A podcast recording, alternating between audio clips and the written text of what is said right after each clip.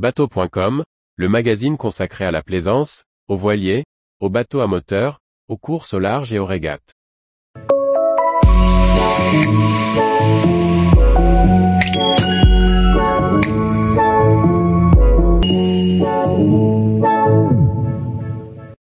Carène liquide, comment compromet-elle la stabilité de nos bateaux?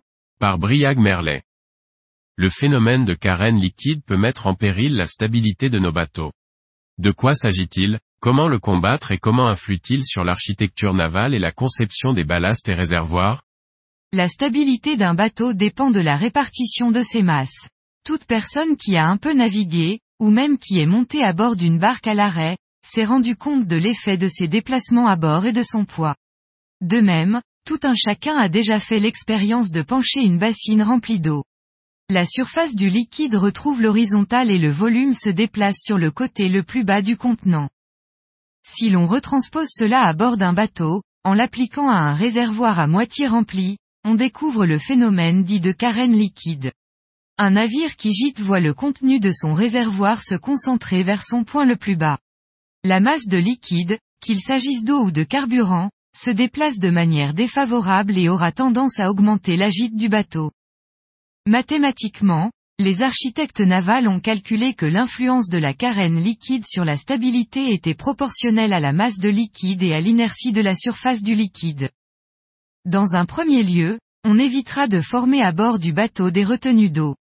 Toute personne qui est montée à bord d'une annexe remplie d'eau de pluie ou de mer a pu constater à quel point sa stabilité est compromise. Écopeur est la première action. De la même façon, on vérifiera que les drains des cockpits ne sont pas obstrués ou que le vide-vide du dériveur est bien ouvert.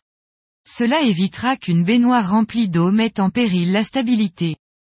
En cas d'avarie, c'est également une des raisons pour lesquelles il est essentiel de lutter efficacement contre les voies d'eau.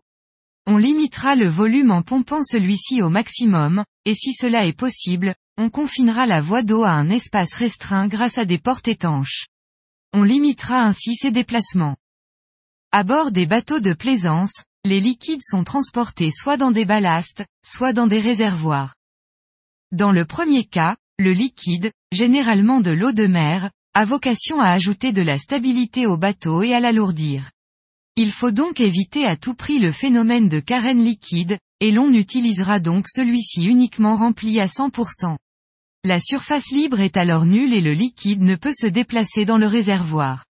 En cas de besoin, on réalisera plusieurs petits ballasts séparés plutôt qu'un unique de grande dimension, afin de réguler son usage. En revanche, qu'il s'agisse d'eau douce, de carburant, d'eau grise ou d'eau noire, le niveau d'un réservoir tend à évoluer au fil de la navigation. Pour éviter que les déplacements ne soient trop importants dans un grand réservoir, ce dernier est généralement compartimenté, à l'aide de cloisons ajourées. Ainsi, même s'il venait à se déplacer dans le réservoir, le liquide serait ralenti.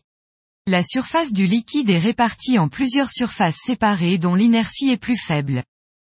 La géométrie des réservoirs est pensée pour limiter l'effet de carène liquide, en privilégiant un réservoir haut et étroit à un réservoir plat avec une base de grande dimension. Tous les jours, retrouvez l'actualité nautique sur le site bateau.com. Et n'oubliez pas de laisser 5 étoiles sur votre logiciel de podcast.